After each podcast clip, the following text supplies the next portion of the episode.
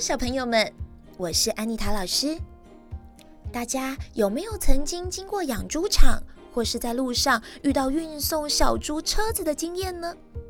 安妮塔老师住在宜兰，有时候会在高速公路上遇到运送小猪的车子。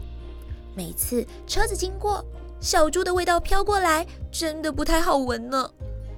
不过养猪的叔叔阿姨们每天都要照顾小猪，还要闻这个味道，一定很辛苦吧？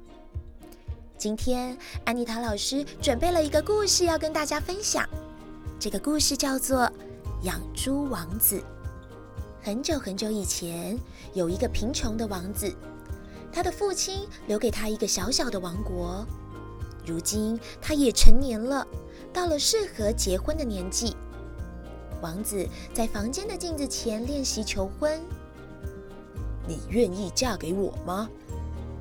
王子非常有自信，他求婚的对象一定会嫁给他，因为他家财万贯，人长得帅，心地又很善良，还有一个小王国。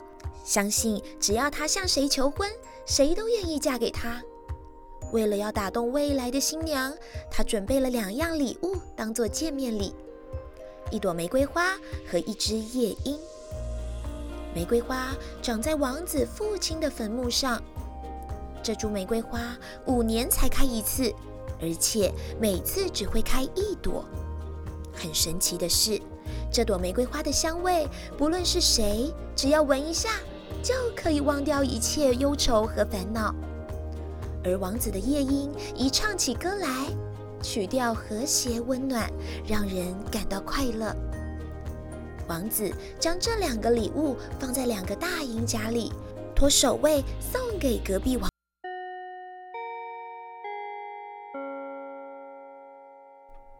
大家喜欢这些故事吗？